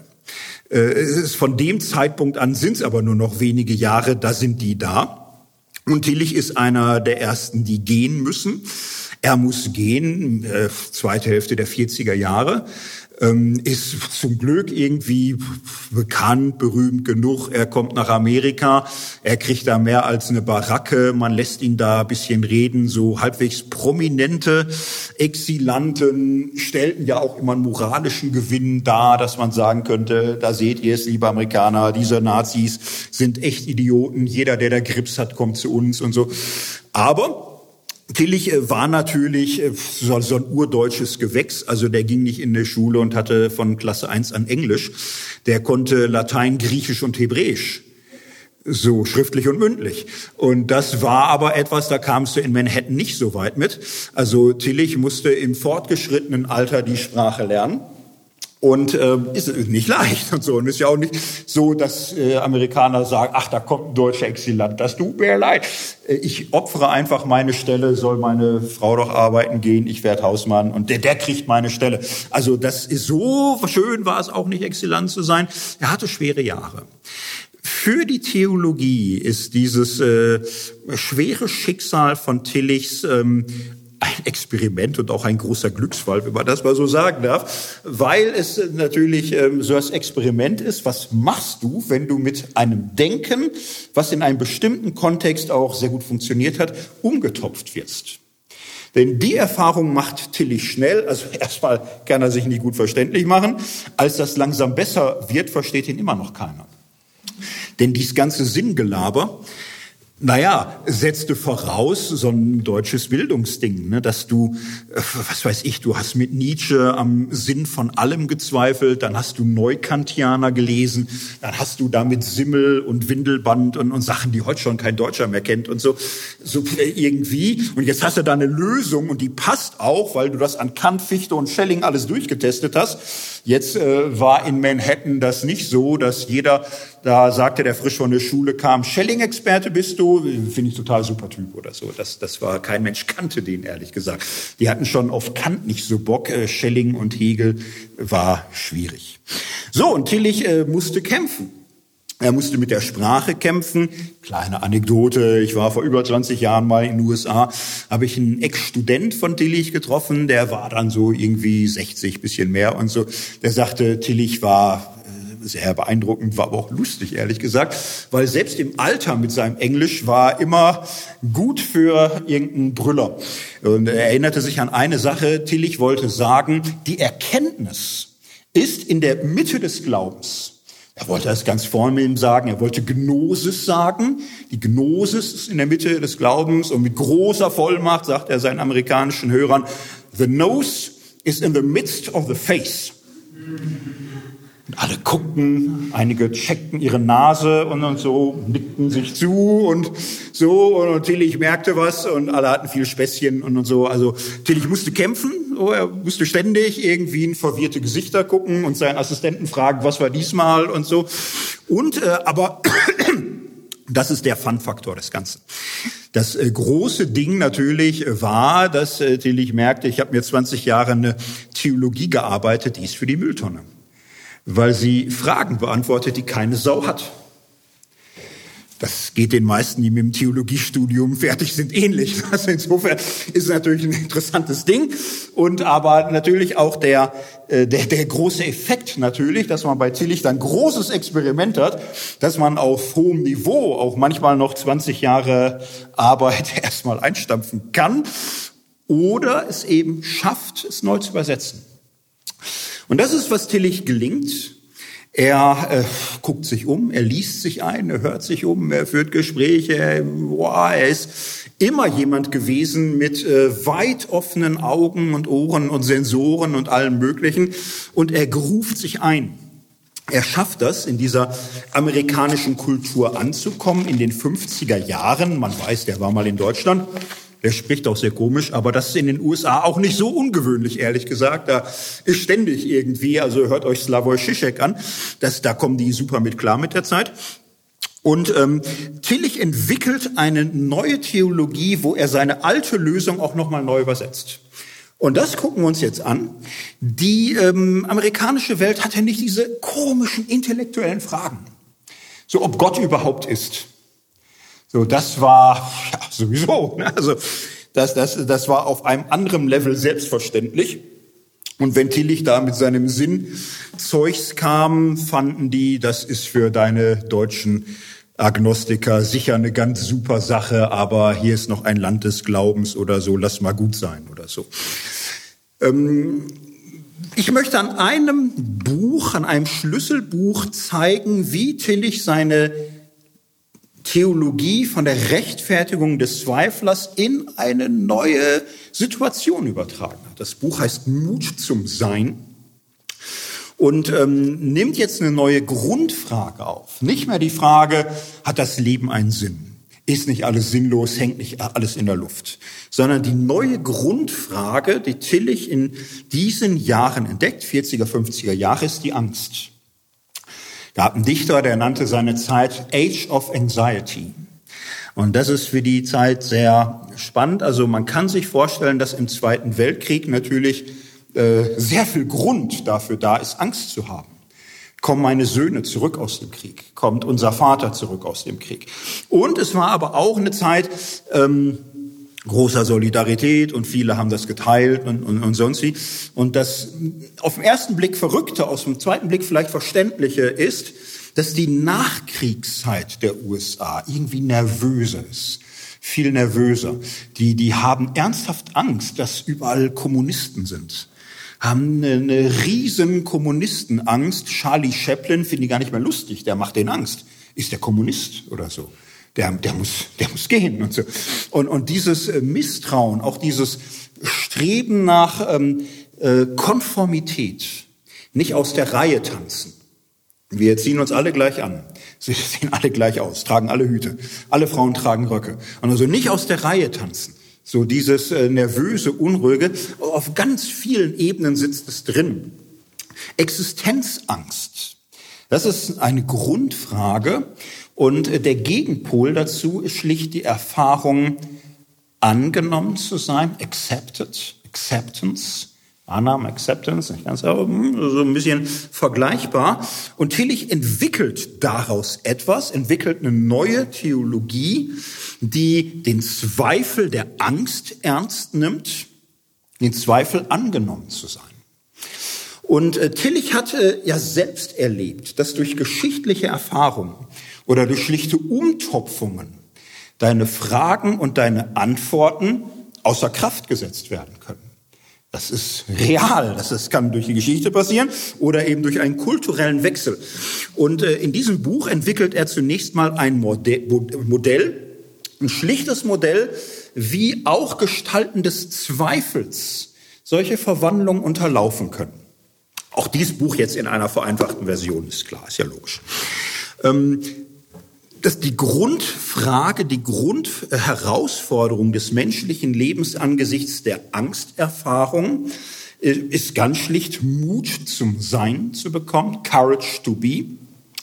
Mut, sich als bejaht zu bejahen. Mut, eine solche Haltung der Selbstannahme zu entfalten, die standhält gegen existenzielle Bedrohungen, die uns daran zweifeln lassen dass unsere Existenz Bestand hat. Und ähm, Tillich sagt, da gibt's verschiedene existenzielle Arten und Weisen, wie man herausgefordert kann, werden kann. Und er sagt, wenn wir historisch auf die Menschheitsgeschichte schauen, auf die Christentumsgeschichte, kann man was Interessantes beobachten. Es gibt in der Entfaltung des Christentums gewisse Schlüsselfragen, die manchmal für Jahrhunderte ganz zentral sind. Und äh, es, es gibt so eine bestimmte Achse in einer Zeit, die wird immer wieder bedient. Und in einer anderen Zeit ist das nicht mehr so. Und äh, Tillich entwickelt in diesem Buch ein schlichtes Schema. Er sagt, was war in der alten Kirche, was war am Anfang die christliche Botschaft? Was war die große Frage und was war die große Botschaft? Und er sagt, für die gesamte Frühzeit des Christentums war die Grundangst des Menschen, man kann es stufen, a vor dem Schicksal, vor dem Schicksal, was mich treffen kann in Krankheit oder Tod oder wie auch immer, oder b eben und, und letztlich vor dem Tod. So der vorzeitige Tod, der grausame Tod, der Foltertod, der Soldatentod und so. Also was wird das Schicksal mit mir tun? Ist, ist mein äh, Leben, ist, bin, ich, bin ich sicher oder bin ich äh, am Rande des Todes? Also diese ganz elementare existenzielle Grundangst. Und Tillich sagte, das Christentum hatte dafür die Botschaft, dass der Schöpfer des Universums in Jesus von Nazareth Mensch wurde und äh, dieser Jesus von Nazareth hat unseren Tod und unseren Leid und auch Schuld und Elend und alles auf sich genommen. Er wurde von Gott auferweckt. Und wer an diesen Christus glaubt, der wird mit diesem Christus verbunden, der wird im Glauben an diesen Christus in die Gemeinschaft mit Gott versetzt, der wird äh, auf einen Prozess gebracht, wo sein altes, ungesichertes Leben, was dem Schicksal preisgegeben ist, im Grunde dem Tode überlassen wird. Er erfährt den Tod und er erfährt eine Wiedergeburt zu einem unzerstörbaren Leben. Und äh, das, das war ein Alleinstellungsmerkmal. Zu sagen, bei uns bekommst du ein neues Leben, ein unzerstörbares Leben. Ein Leben, wo die Mächte und Gewalten dieser Welt dir nichts anhaben können. Die Geister und Dämonen in der Luft fanden alle real, waren alle, sagten, oh, das ist eine Scheiße und, und so. Und dann zu wissen, ja, und die haben Macht über dein altes Leben. Nicht mehr über dich, wenn du mit Christus auferstanden und wiedergeboren bist. Dein neues Leben, dein Auferstehungsleben, die Gemeinschaft mit Christus ist ewiges, unzerstörbares Leben. Und bei diesem Gott bist du jetzt und in Ewigkeit sicher. So, und das ist für die alte Kirche, das ist für Völkerwanderung, das ist für viele eine so durchschlagende Botschaft, weil sie die Angst vor dem Nichtsein, die Angst vor dem Schicksal, die Angst vor Not und Tod aufgreift und durch diese Botschaft des ewigen Lebens überwindet. So, und dann hast du irgendwann eine Welt, alle sind Christen, Leute können sich das gar nicht mehr vorstellen, dass es eine Welt gab, wo die Leute nicht wussten, dass das hier ein, so ein Vorspiel ist. Und das wahre Leben ist das Leben mit Gott im Reiche Gottes, wo wir die ewige Herrlichkeit besingen und bestaunen werden. Auf diesen Glauben wirst du getauft von Anfang an. Und du wirst darin erzogen. Und es ist völlig klar. Du verlernst die Angst davor, dass da irgendwie was ist. Und da kann kommen, was will. Da, da sind Kreuzzüge, da ist Pest, da sind Kriege, das ist alles nicht schön. Aber du ähm, im Grunde weißt du, was los ist. Also sobald Not, Angst, Tod, Krankheit, Pest und, und, und so weiter, ist reflexhaft klar, das ist ja nur dieses Leben. Das ist ja nur dieser Leib. Und am Ende zählt das, was ewig ist und was ewig ist, kann mir keiner lieben. Und das ist irgendwann so tief drin. Also es ist aus heutiger Sicht manchmal erstaunlich, so altchristliche Texte, so die Pest, ja, ja, die Hälfte in meinem Dorf ist tot, aber mein Leben ist in Gottes Hand. Was soll's? So, also sind nicht alle sofort so, nicht? Aber es ist jetzt auch nicht extrem, dass, dass Leute sagen, ich werde mir doch jetzt wegen der Pest keinen Kopf machen oder so. Das ist doch albern. Ne, dieses Gottvertrauen, Grundvertrauen steckte sehr tief drin. Und jetzt könnte man sagen, was für eine wunderbare Zeit. Ne, das war fantastisch. Das war eigentlich die schönste Phase der Welt ever. Und irgendwie haben die Leute es aber hingekriegt, eine, eine neue Angst zu erfinden. Sie haben die Angst erfunden, ob es reicht, ob es für sie reicht, ob sie erlöst genug sind oder ob sie vielleicht erlöst sind. Aber oh, es ist so, dass äh, sie doch noch 100.000 äh, Jahre Hölle auf Zeit haben müssen und, und ewige Zeiten Qual und Folter und in Flammen und giftigen äh, Sümpfen und äh, schrecklichen Qualen ausgesetzt und, und so. Und es ist ein ein hohes Maß an Angst entstanden. Äh, nicht Angst, dass mit dem Tode alles aus ist. Und das konnte sich keiner vorstellen. Der eine oder andere wäre fast beruhigt gewesen, sondern äh, die Angst, was danach kommen wird und ob es reichen wird.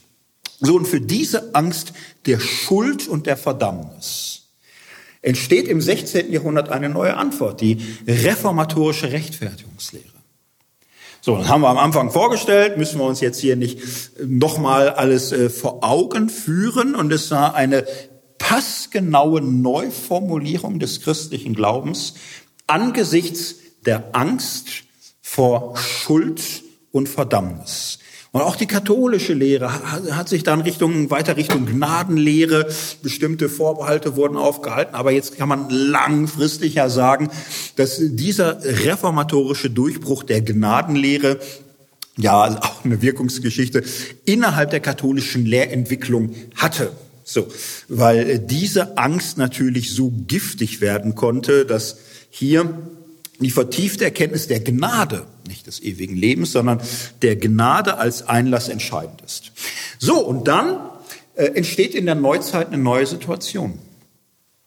Neue Situation, wo die Menschen verlernt haben, sich vor der Hölle zu fürchten, weil schon als kleine Kinder sie liegen im Bett und die Mama flüstert und vergiss nie, dass äh, Gott dich ganz bedingungslos liebt.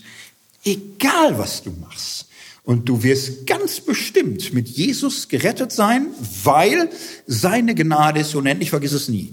Und das Kind nickt und bricht jetzt nicht in Begeisterung aus. Die Mama ist ein bisschen traurig, weil sie war noch sehr begeistert bei ihrer Begehrung. Aber das Kind nickt so ne? und ähm, lernt nie eigentlich sich so richtig vor der Hölle zu fürchten. Das hat äh, ganze protestantische Generationen verwirbelt. Die kamen da nicht gut mit klar. Sie waren enttäuscht über den eigenen Erfolg ihrer Verkündigung. Denn das, was sie als Heilmittel erlebt haben, schien für viele komisch. Man sagt, ja, billige Gnade ist jetzt auch blöd. Also jetzt müssen wir doch noch mal ein bisschen Knecht Ruprecht hier aktivieren und so. Aber das funktionierte dann auch schlecht die Leute sagten, ja, was, was, was denn für ein Wüterich-Gott auf einmal? Probleme so, nicht? Und es hat sich etwas verändert. Und äh, Tillichs Punkt ist, man kann an der Stelle jetzt nicht mehr sagen, oh, wenn die Leute doch wieder lernen würden, die Hölle zu fürchten, was, wir haben ein fantastisches Medikament im Grunde für diese Angst und diese blöde Krankheit scheint ausgestorben zu sein. Was, soll das denn? Wie können wir die wieder anstecken mit richtiger Höllenfurcht?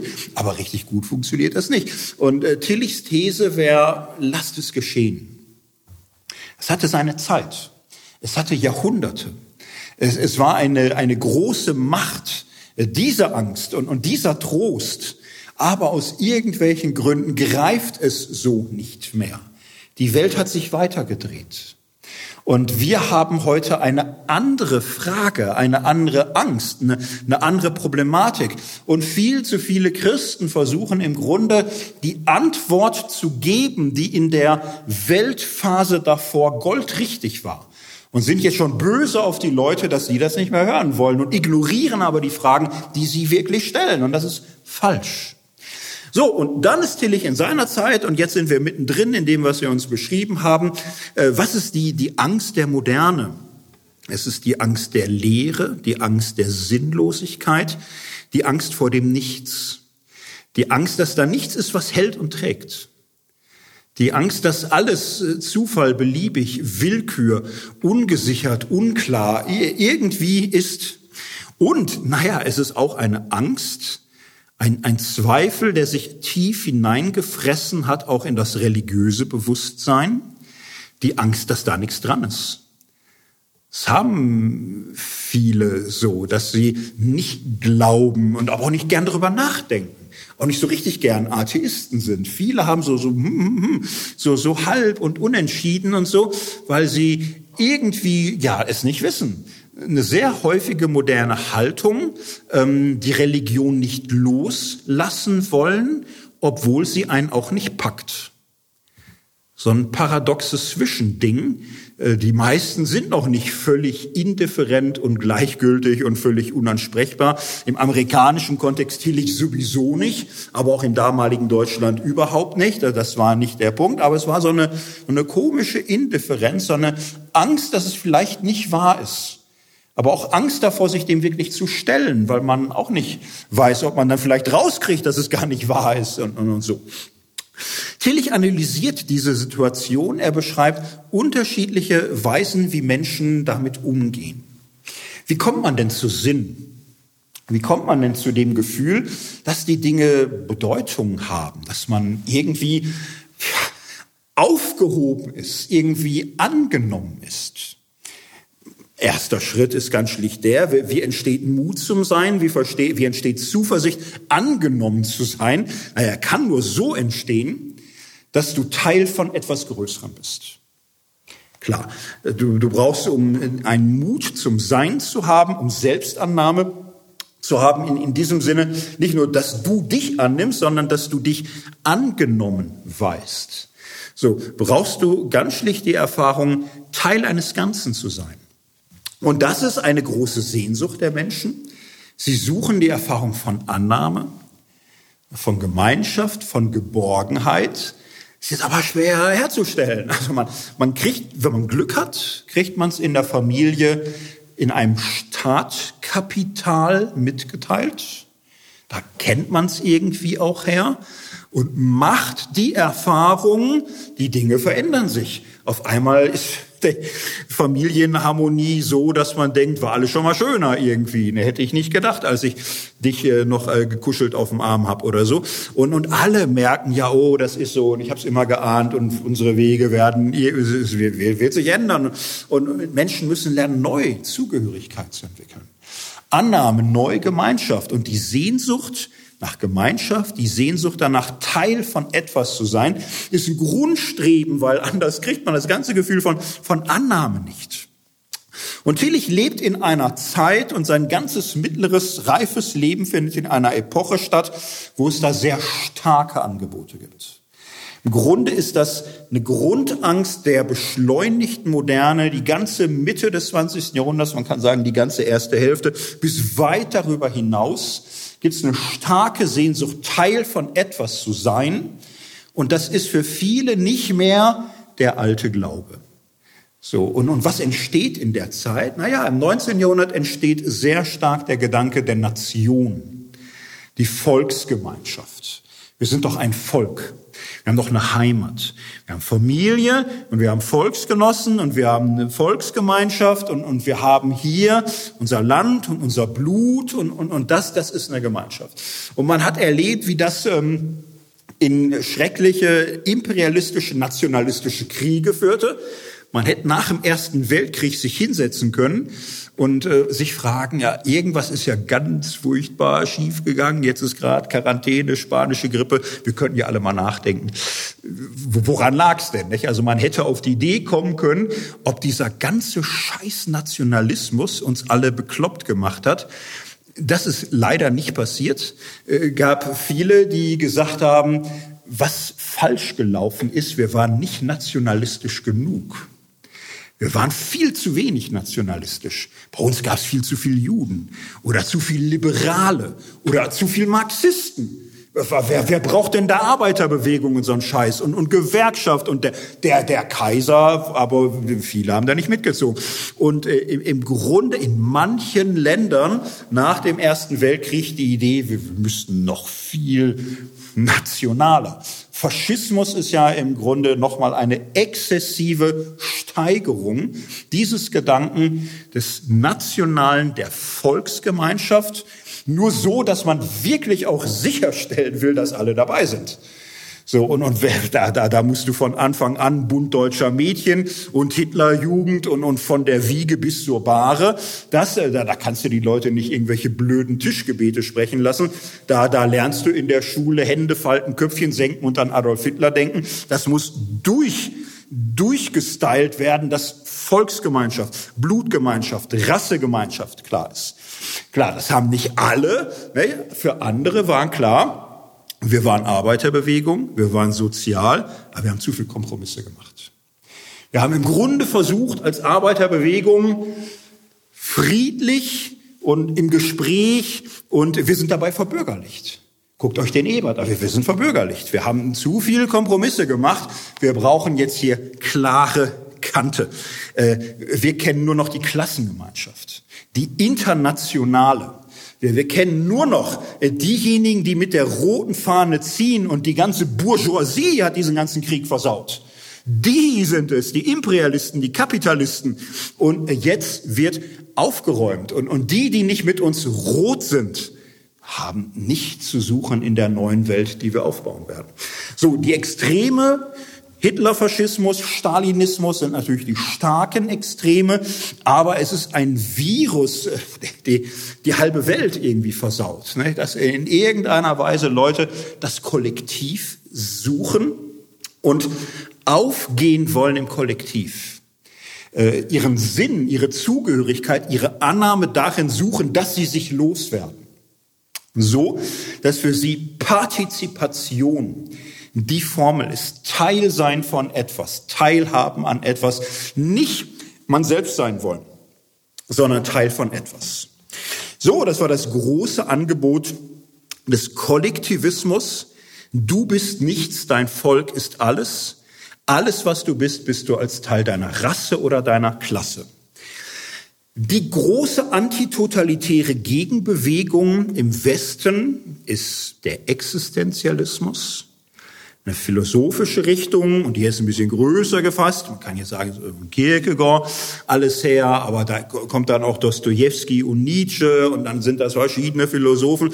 Und für ähm, Tillich ist es aber eine größere Bewegung. Er zählt im Grunde die, die moderne Kunst auch sehr stark dazu. Den Expressionismus, die moderne Musik, ähm, eine Haltung, die im Grunde radikal antitotalitär wird. Und deren Grundthese ist, äh, die entscheidende Herausforderung des Lebens ist, du selbst zu sein. Und, und das ist alles Wahnsinn. Dieses ganze blöde Zeugs da, internationale, die Zukunft, der neue Mensch, die Rassengemeinschaft, die Klassengemeinschaft, alles krank. Sei du selbst. Sei das ganze Gesetz. Du musst über dein Leben bestimmen. Und, und das, das ganze Leben, was uns angeboten wird, dieser ganze Mist von der Stange, entfremdet uns von uns selbst. Und du wirst Leben und Sinn und Halt und, und alles, was du brauchst, nur finden, indem du dich ganz und gar radikal auf diesen Prozess einlässt, du selbst zu werden. Und das ist natürlich ein großer Prozess der Negationen, dass du alles durchstreichst was sich in irgendwelche Klischees oder Raster oder Wesenszuschreibungen einsperren will. All das, was dir erklären will, ja, so bist du ein richtiger Deutscher und so ist weiß und, und schwarz ist so. Und äh, als Frau gehst du bitte so und benimmst dich auch so. Eine bestimmte Lautstärke ist uh -uh für dich. Als Mann, ja, ein deutscher Junge weint nicht. Und ein Mann ist ein Krieger und Mann ist und so. Und dieses ganze Existenzialismus ist der Aufstieg, Aufstand gegen diese ganzen Raster gegen diese ganzen Zuschreibungen, gegen diese ganzen Schablonen, ob das äh, Gender, Race oder Class ist, sondern sei du selbst. Und äh, der Weg dahin ist natürlich ein Weg der Dekonstruktionen dass du aufdröselst und aufhebst und auseinander nimmst. Und das ist eine Kunst, ähm, die allen Kitsch hasst. So, äh, Hass auf den Kitsch ist äh, Wesen moderner Kunst. All das, was vertuscht, all das, was im Grunde Schein, falscher Trost, Pseudoharmonie und, und so darstellt. Moderne Kunst will wahr sein, nicht schön. Schönheit ist immer Verrat an der Wahrheit. Schönheit ist immer, es nicht aushalten zu können in seiner brutalen Nacktheit, in seiner Ungestelltheit, in, in seiner Echtsein, wie es ist. So, ähm, das, da hat Tillich tausendmal mehr Respekt vor. Und er sagt, es ist das Unglück ähm, der Christentümer unserer Zeit, dass sie im Zweifelsfall immer gehalten haben zu den Sicherheitsangeboten, vor allem zu den Rechten, zu den völkischen, zu den nationalen Sicherheitsangeboten, immer gehalten haben zu den Schablonen, zu den Zuschreibungen, zu den Rastern, die vermeintliche Sicherheit anbieten. Es müsste anders sein. Christen müssten Mut machen, den eigenen Weg zu gehen. So, und dieser eigene Weg ist der, der ehrlichere. Im Zweifelsfall bist du Existenzialist, völlig klar, und nicht Nazi oder Stalinist oder irgendwie etwas Blödes. Und das ganze Ding ist, es äh, führt dich auch in eine gewisse vornehme Melancholie bis Verzweiflung hinein. Melancholie, wenn du gute Musik findest oder verliebt bist, dann kannst du im tiefen Gefühl, dass alles scheiße ist, sagen, manchmal ist doch ganz schön und so. Und wenn das aber in irgendeiner, wenn du noch krank dazu bist und arm und fliehen musst und so, ja, Verzweiflung. Aber da musst du auch zu stehen, denn es ist ehrliche Verzweiflung und das ist tausendmal besser als irgendein Blödsinn, der dir da aus der ideologischen Mottenkammer angeboten wird. Und Tillich sagt, Respekt, Respekt. Aber gehen wir nochmal auf Punkt eins. Äh, der Anfang von allem war, äh, das Rückgrat zu haben, äh, auch, auch solche Wege gehen zu können. Das, das macht sich kein Säugling von allein. Das ist schon in der Menschheitsgeschichte so, dass du dir nicht das Rückgrat selber schnitzen kannst, mit denen du in den größten Stürmen dieser Welt aufrecht stehen kannst. Das ist äh, ganz biologisch, sozial etwas, was dir widerfährt dadurch, dass dich Menschen über den Rücken streicheln und dir deinen Wert zusprechen. Und es gehört schon auch dazu, dass du dir diesen Mut zusprechen lass, lässt und dass du ihn dir zusagst und dass du ihn dir erkämpfst oder ertanzt oder ersingst oder durch irgendetwas, aber du wirst den Mut standzuhalten nicht produzieren können aus dich heraus. Das ist äh, im, im ganzen Menschsein nicht angelegt.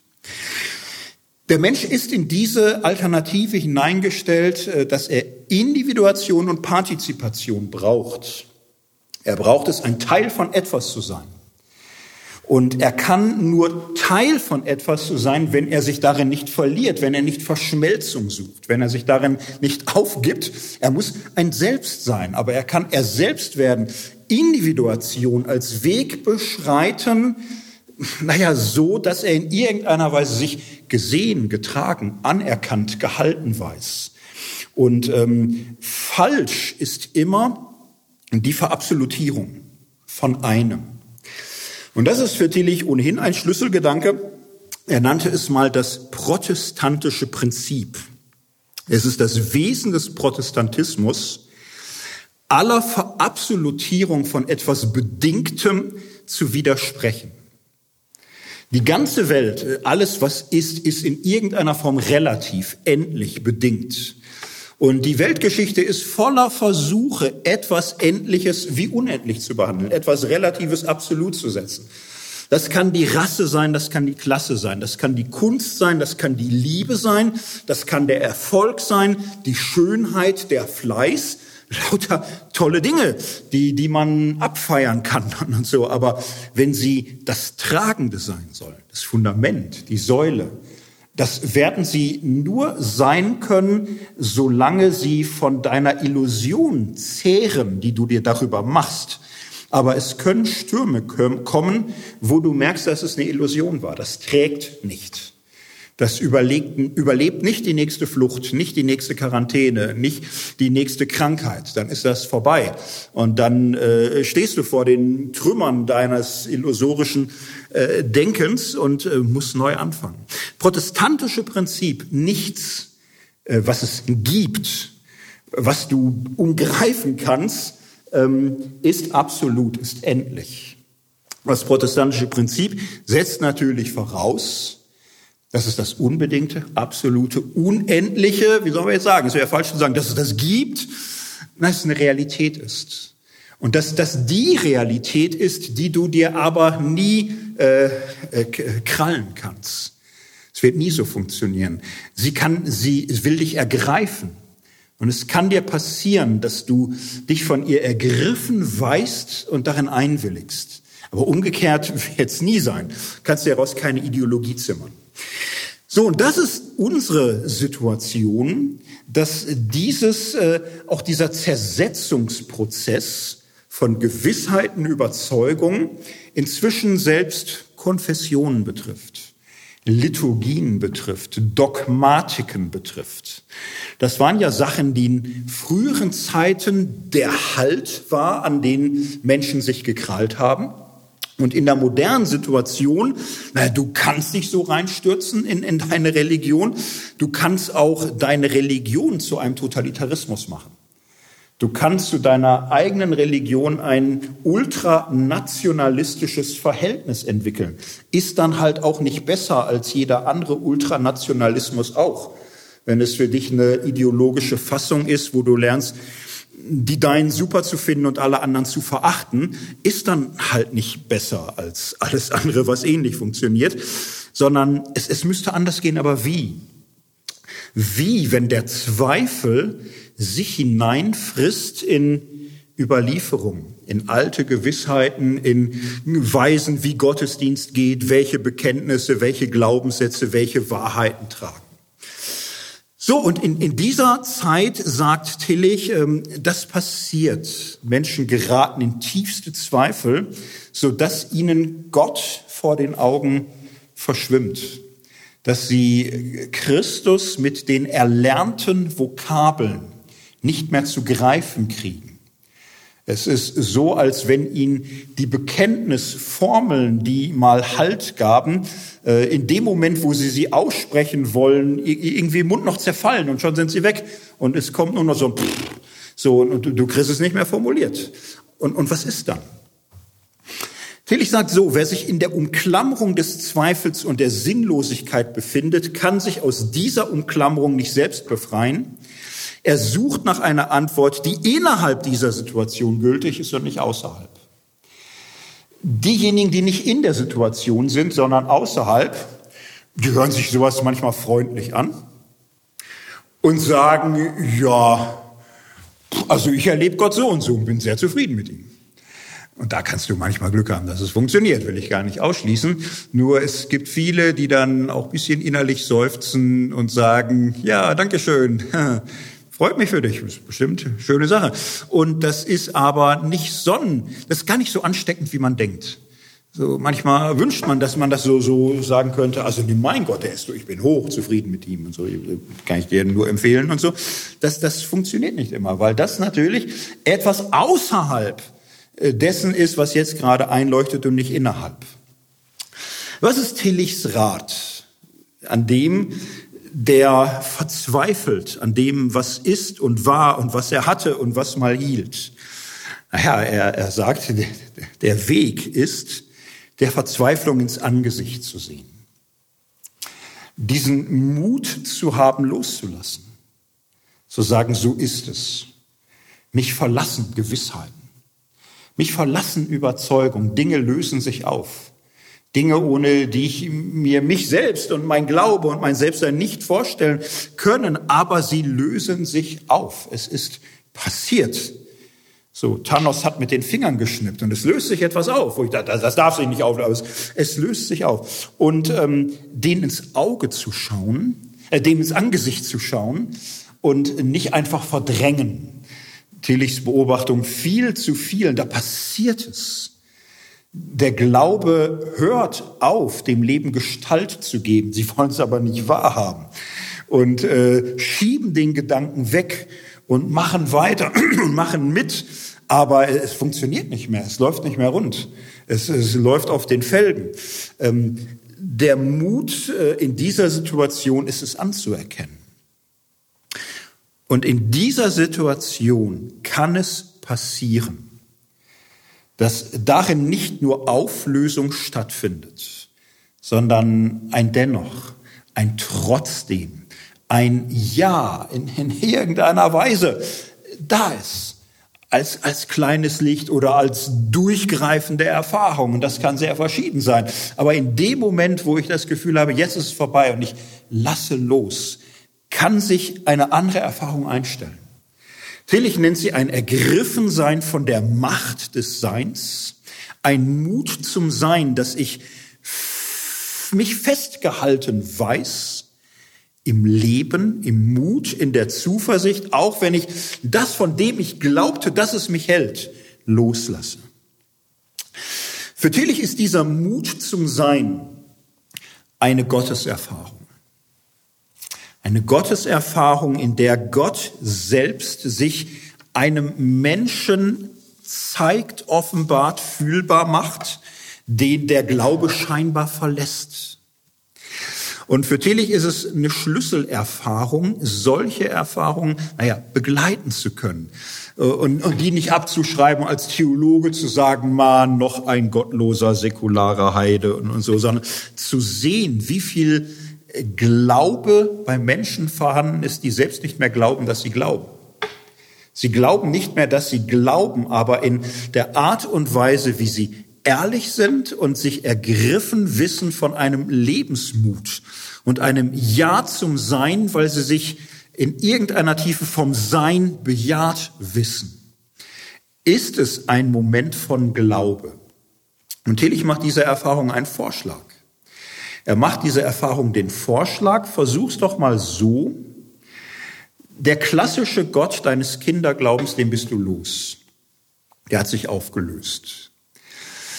Nicht Gott bist du los, sondern, wie sollen wir sagen, den metaphysischen Gott, den traditionellen Gott, den alten Gott. Das, was dich ergriffen hat, dann verwendet Tillich einen Ausdruck, ist Gott über Gott. Ist der Gott, der erscheint, wenn du die Gottesbilder, die nicht mehr greifen, loslassen. Und für Tillich ist das eine Schlüsselerfahrung seiner Zeit. Er hält bestimmte Formen des Gottesdenkens für überlebt, für überholt. Und der Weg kann nicht sein zurück, sondern der Weg muss nach vorne sein. Wie finden wir neue Bilder, neue Gestalten, neue Erfahrungen dieses Gottes? Es gab Fragen dazu, wie meint das Tillich? Also es ist eine einflussreiche Schrift. Es hat so manchen äh, auf die Idee gebracht, dass er vielleicht gläubiger ist, als er denkt. Es gibt viele Menschen, denen diese Schrift äh, Glaube und Seele erneuert und gerettet hat. Und es gab aber auch Leute, die gesagt haben, ja, ein bisschen philosophisch und so. Tillich hat nochmal nachgelegt. Er hat einen kleinen Aufsatz dazu geschrieben und gesagt, man darf das jetzt auch nicht missverstehen. Die Idee ist nicht zu sagen, du hattest mal einen Gott, na komm, werf ihn weg. Ich habe da was Neues für dich, den Gott über Gott. So im Sinne, ich habe jetzt hier für dich das super Angebot. Das könnte missverstanden werden im Sinne, jetzt wird da irgendeine so super Theorie rausgezogen, irgendein super absolutes, irgendeine so philosophische Idee. Ist das nicht irgendeine so Art neue Gnosis? Ist das nicht so eine Art philosophische Spekulation? Also diese Kritik gab es daran viel. Tillich äh, sagt dazu, naja, das Gegenteil ist richtig. Der Punkt ist ja, welche Glaubensgestalten lösen sich auf? Die, die falsche theoretische Gewissheiten geboten haben, die, wo man glaubte, man hat sie mal verstanden und dann funktionieren sie nicht mehr. Der Gott über Gott ist ein Grenzgedanke. Es ist die Formulierung dafür, dass sich manchmal der Gott deines bisherigen Bewusstseins auflösen muss, damit Gott dich neu ergreifen kann. Dazu kann gehören, dass ein bestimmtes Denken, Gott ist eine Person, die irgendwann ganz unglaubwürdig vorkommt. Und Tillich sagt, damit hast du recht, weil Gott ist nicht eine Person wie Hans und Franz. So, er ist, ist nicht ein Individuum neben anderen Individuen. Das sind Überlegungen, die machen die ganze Trinitätslehre kaputt. Das war auch nie gemeint. Äh, der Gott der Bibel, der Gott der christlichen Tradition war immer der, der am Ende größer und unaussprechlicher ist als alle Formeln, die wir gebrauchen, um uns über ihn zu verständigen. Und wer Angst hat vor irgendeiner Supergnosis und Pseudoerkenntnis, da sagt Tillich, mir geht's nicht um irgendeinen neuen oder anderen Gott, sondern der Gott, zu dem wir beten, ist kein anderer als der Gott über Gott, der uns auch da ergreift, wo uns die Vorstellung von ihm verlassen. Er will da keinem Angst machen, aber er kennt, hat viele Menschen kennengelernt, die nicht mehr klarkamen mit ihrem ererbten Christentum. Und denen wollte Tillich sagen, sieh's mal so, alles das, was bisher dein Glaube war, es waren Hinweisschilder. Es waren Zeiger in Richtung auf etwas unendlich Größeres. So sind alle Dogmen gemeint. So sind alle Bilder gemeint. Die Formel Gott über Gott heißt letztlich dies. Gott ist größer als alles, was du bisher gedacht hast. Du wirst ihn nicht fassen können. Aber er kann dich ergreifen. Und diesem ergriffen werden von Gott dem, dem kannst du vertrauen. Denn das ist die Kirche unter dem Kreuz. Die Kirche unter dem Kreuz, die an Jesus glaubt, der am Kreuz spricht, mein Gott, warum hast du mich verlassen? Und der festhält am Glauben an diesen Gott, von dem er gleichzeitig im Gebet klagt, dass er sich von ihm verlassen sieht. Wer dies Geheimnis versteht, für den wird der Gott über Gott Hinweisschild auf den Gott, der uns ergreift, da wo wir selbst nicht mehr versuchen, ihn zu fassen zu kriegen.